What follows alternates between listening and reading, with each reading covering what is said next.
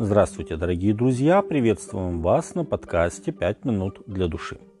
Евангельские повествования говорят нам о двух очень похожих чудесах, которые совершил Иисус, а именно о чудесных насыщениях множества народа.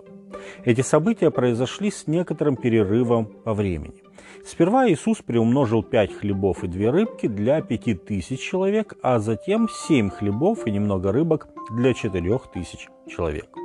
И хотя эти чудеса Господни очень похожи друг на друга, они разные, и Иисус по-разному готовит учеников к этим чудесам.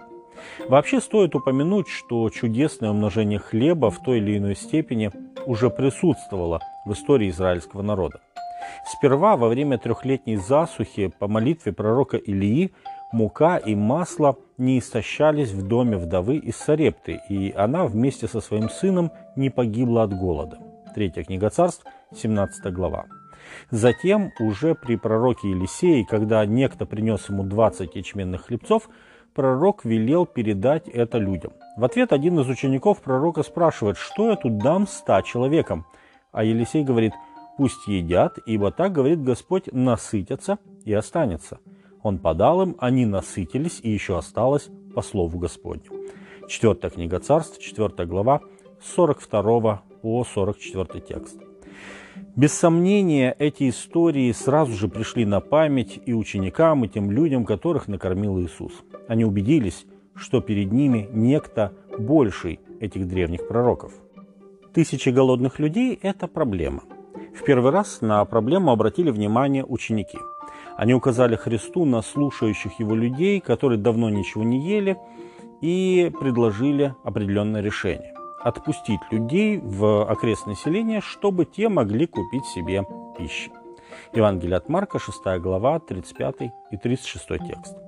В другой же раз сам Иисус выразил сочувствие к слушающим Его. Он сказал, «Жаль мне народа, что уже три дня находятся при мне, и нечего им есть».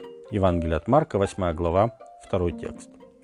Но при этих различиях есть и нечто общее во всех этих чудесах.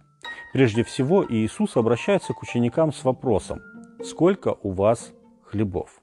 И в первый, и во второй раз. Обращаясь к ученикам, Он говорит «Вы накормите их. Посмотрите, что у вас есть».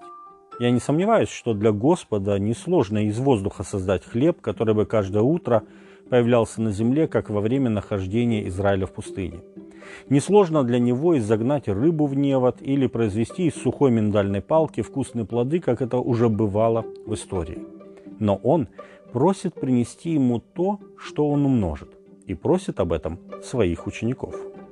Эти чудеса были не только спасением от голода для тысяч людей, это были и уроки доверия Богу в тех ситуациях, когда наше видение решения проблемы расходится с его видением. Ученики не видели другого исхода, кроме как отпустить людей, чтобы те купили себе что-то. Им даже в голову не могло прийти, что все может решиться по-другому. А доверие работает тогда, когда нужно проявить дела веры. Вот эти хлебы, рыба, ячменные хлебцы и опреснок из последней муки и были проявлением этой веры. Вера дает, а Христос приумножает и возвращает – если вначале было мало, то доверив Богу, это малое превращается во многое. Бог дает более чем достаточно. Даже сегодня у верующих христиан есть множество свидетельств и опытов того, как Господь в ответ на шаг веры восполнял их нужды и открывал ранее неведомые возможности. Дорогие друзья, пусть эти удивительные истории из жизни нашего Господа будут для вас подкреплением в порой нелегкой жизни.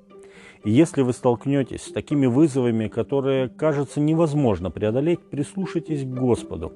Может быть, Он и вам скажет, посмотри, сколько у тебя есть хлебов.